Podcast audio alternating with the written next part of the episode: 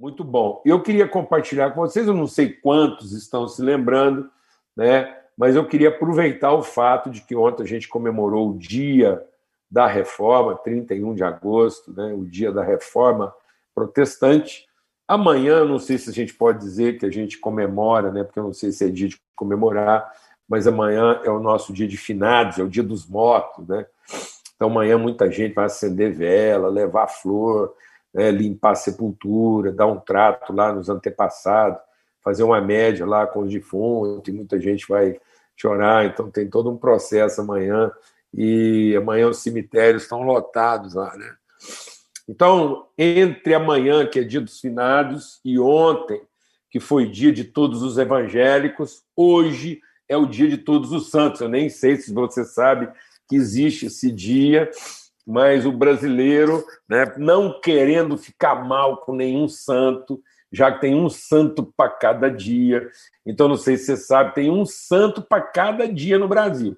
Mas para não correr o risco de deixar nenhum santo de fora, além de ter um santo para cada dia, tem um dia para todos os santos. E é aí que a gente entra. Então, hoje é o dia da gente celebrar aí, né? E, e, e louvar a Deus por todos os santos. Então, aí você entra.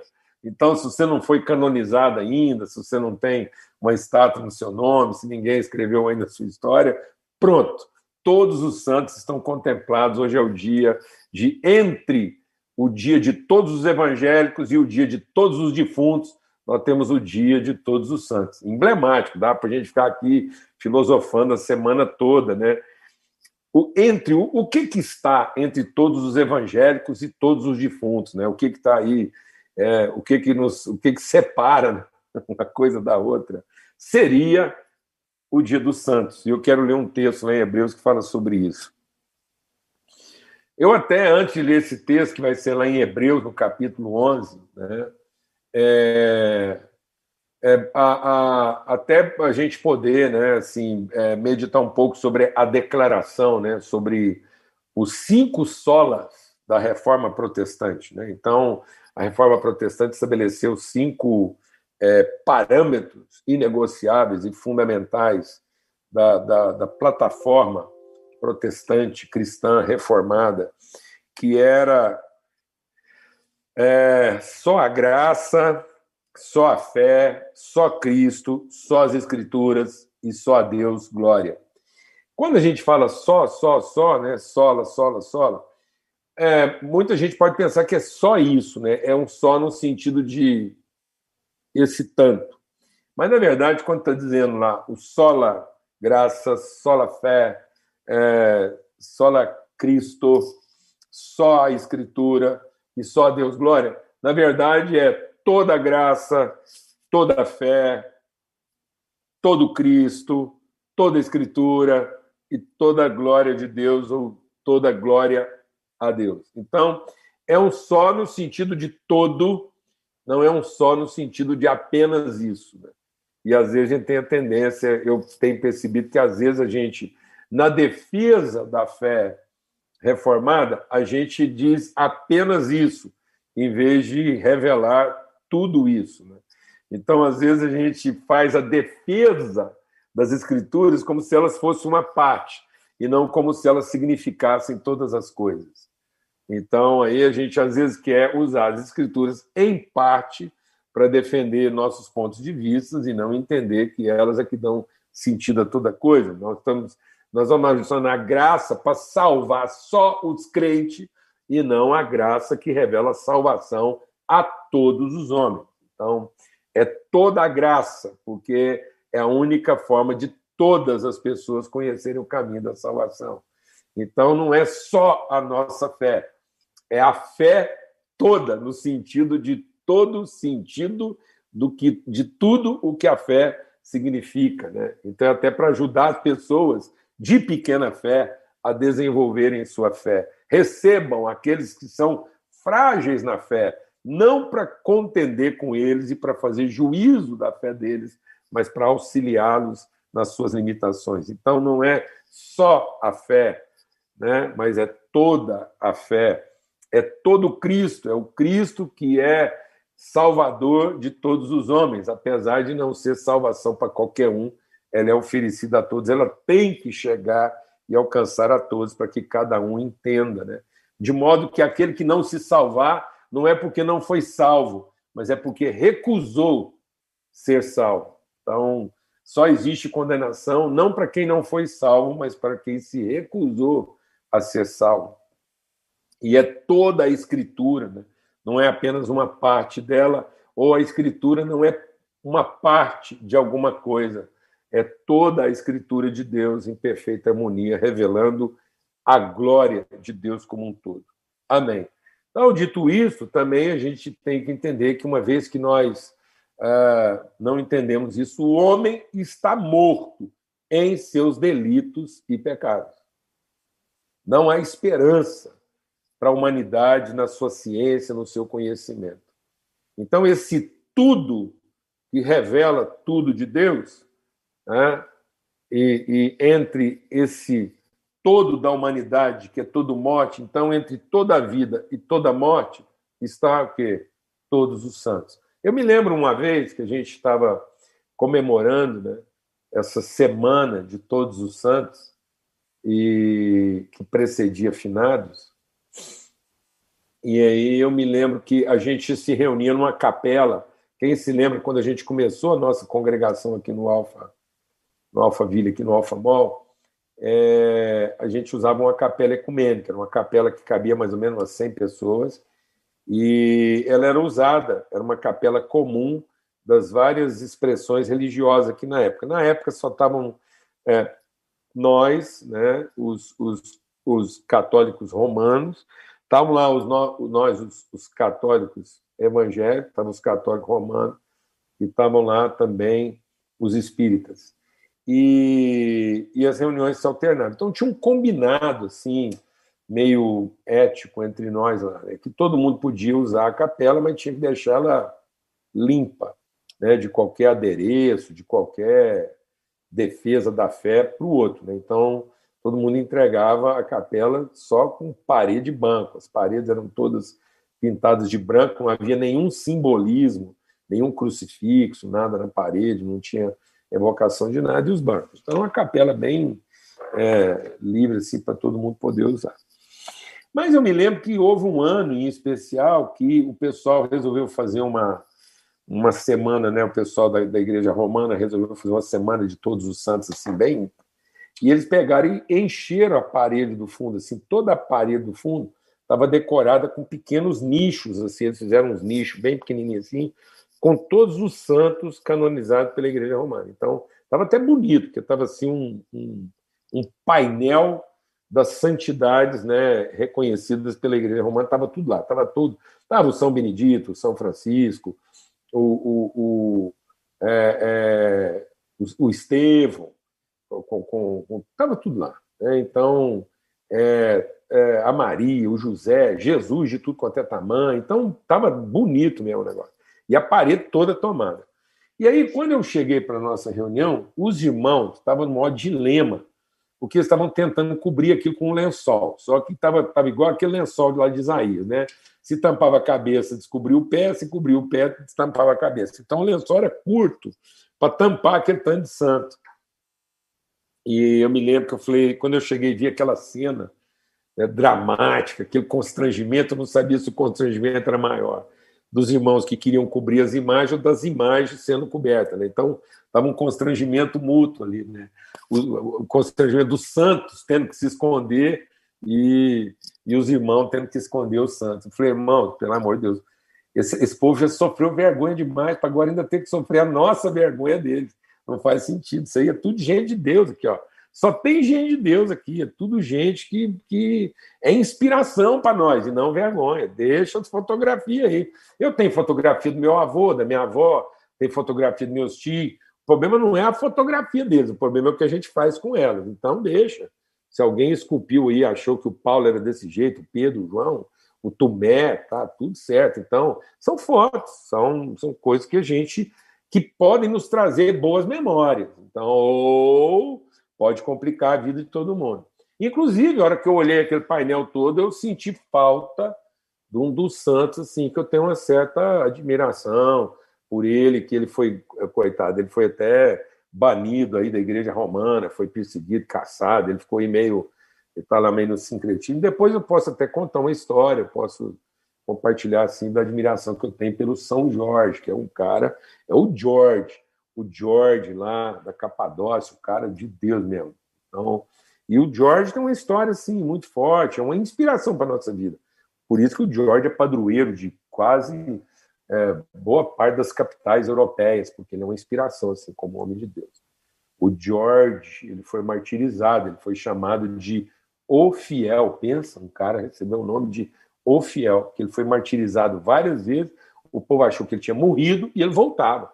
Aí, para ter certeza que morreu, tiveram que esquartejar, ia cortar a cabeça, os membros e repartir na cidade. Por isso que ele é chamado de O Fiel. Então, muita gente não sabe porque que o São Jorge é o padroeiro do Corinthians, é porque ele é o fiel e a torcida do Corinthians espera ser tão fiel quanto o Jorge, mesmo que sendo esquartejada, picada em pedaços, ela vai continuar fiel. Né? Então, é, é isso aí. Só descontraindo um pouco. Mas, enfim, Aí eu falei, irmãos, é o seguinte, não cobre. Vamos falar sobre eles, vamos aproveitar e dar testemunho dessas pessoas, porque elas não inspiram a fé. Inclusive, o texto lá de Hebreus 11, que é o texto que eu quero ler, fala a respeito dessas pessoas, que diz o seguinte, né? Que nós estamos cercados de uma grande nuvem de testemunhas. Então, são esses irmãos que na história são essa nuvem de testemunhas que nos inspira a fé, a fé de todos os santos. E por que, que eu quero compartilhar um pouco aqui hoje, aproveitando essa data, eu queria que você abrisse sua Bíblia lá em Hebreus, no capítulo 11, a partir do verso 30. Porque essa semana em especial foi me feita uma pergunta nesse sentido. Né? Esse tempo todo que a gente está passando, a gente vê muito testemunho de muita coisa. Né? E às vezes tem certos momentos que a gente empolga tanto o testemunho da gente, compartilhar uma benção, e aí às vezes, gente, ao compartilhar a benção, em vez de a gente é, melhorar a fé, a gente causa constrangimento. Porque a gente pensa que o milagre só vai para um lado. Né? Milagre só é de um tipo. A gente não entende que o milagre é a gente permanecer santo. Esse é o milagre. O milagre é a gente nem se, não se corromper. O que, que é o santo? O santo é aquele que vai ficando bom. Não, santo não é o que vai ficando bom. Santo é aquele que não muda, independente das circunstâncias. É aquele que não se corrompe. Santo é aquele que tem tanta clareza de quem ele é, que ele não está preocupado nem em ficar melhor para ser melhor tratado, e nem está preocupado em ficar pior e ser malquisto. Deus é santo. Por que, que Deus é santo? Porque ele não muda. Ele é o mesmo ontem, hoje e sempre. Deus não trata melhor quem ele trata bem, porque ele não trata pior quem ele trata mal. Aliás, assim, o Cláudio hoje compartilhou uma palavra muito forte conosco, lá de, de a palavra de Eliú para o Jó, que diz assim: Jó, as coisas que nós fazemos de certo ou errado não afetam a Deus, afetam apenas os homens. Então, às vezes, nós estamos querendo que Deus mude para que a nossa é, realidade mude, para que a coisa fique melhor, ou que Deus mude para a nossa realidade não ficar pior. E Deus, na verdade, está nos ensinando a não mudar diante das circunstâncias sermos santos para trazer esperança para as pessoas quando as coisas parecem que não vão mudar a gente poder apresentar pessoas que são constantes, são santas.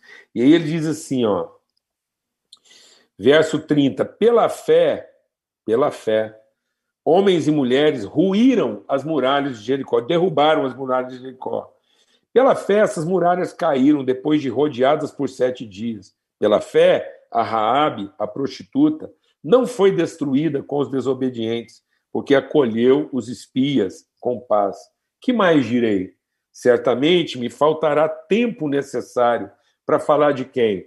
De Gideão, de Baraque, de Sansão, de Jefté, de Davi, de Samuel e outros profetas. Se esse texto tivesse sendo escrito há 50 anos atrás, talvez o escritor de Hebreu diria, também vai me faltar tempo, além dele falar de Gideão, Baraque, Sansão, Jefté, Davi, Samuel, falar assim do Benedito, do Assis, né, do, do, do, do, do Paulo, do, do Pedro, do João, da Maria, do José, e ele ia elencar, do mesma forma, uma lista de todos os santos.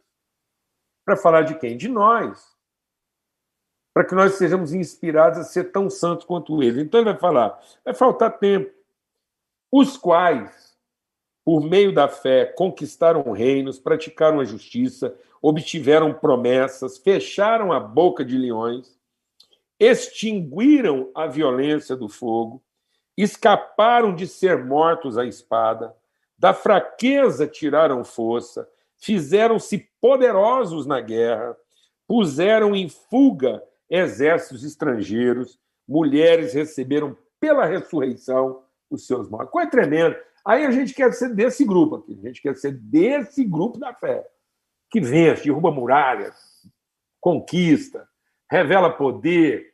O cara está morto, a gente vai lá, ora, ele ressuscita. Mas só que o texto não para aí. O texto vai falar de todos os santos. E aí o texto continua dizendo: e outros foram torturados, não aceitaram o seu resgate para obter superior ressurreição.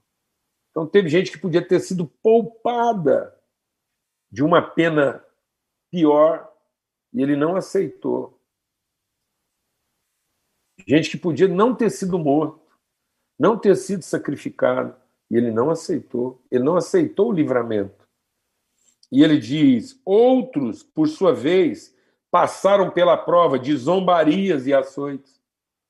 A gente foi humilhada, constrangida, passou por zombaria. Né? Até algemas e prisões. Outros foram apedrejados, cerrados ao meio, mortos ao fio da espada. Então você viu que lá no grupo anterior, eles venceram pela espada. Eles conquistaram, escaparam de serem mortos. Então a fé fez que alguns escapassem de ser mortos. E pela mesma fé, outros foram mortos pela mesma espada. Então ele diz aqui: andaram como peregrinos, não tinha casa para morar, não. Vestidos de pele de ovelhas e de cabras, passaram por necessidade, foram afligidos e maltratados. O mundo não era digno deles, andaram errantes pelos desertos, pelos montes, pelas covas, pelos antros da terra. Todos esses, mesmo tendo obtido bom testemunho, não obtiveram a concretização da promessa, porque Deus tinha previsto algo melhor para nós, para que por eles, sem nós, não fossem aperfeiçoados. Então, é a comunidade de todos os santos. E o que quer dizer essa comunidade de todos os santos?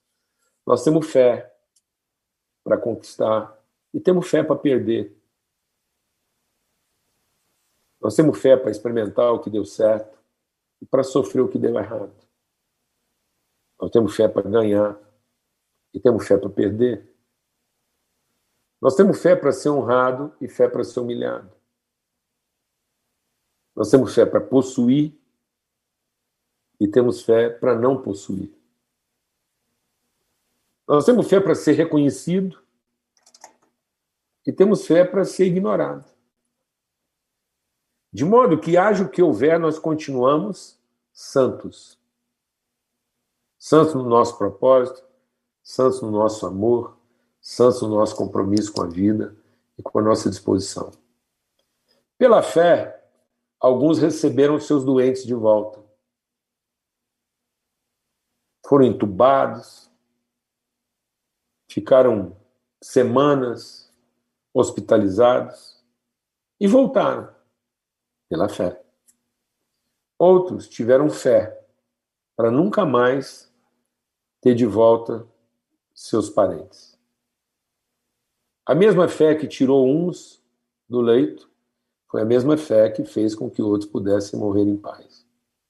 E às vezes, na hora da gente compartilhar as coisas, fica parecendo que milagre é só o milagre do primeiro grupo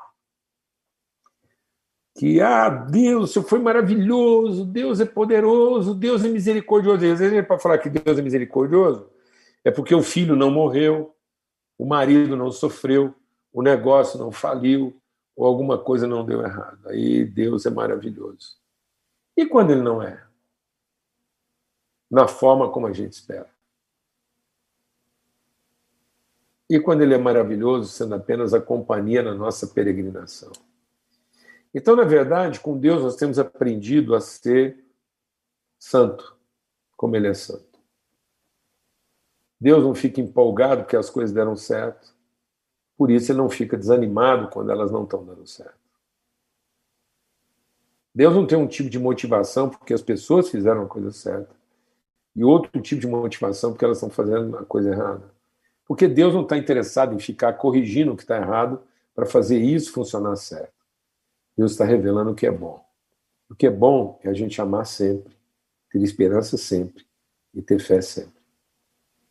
E enfrentar todas as coisas com fé, amor e esperança. Sabendo que o maior de tudo isso, o que dá razão para a nossa fé e o que sustenta a nossa esperança. Então, qual é a razão da nossa fé?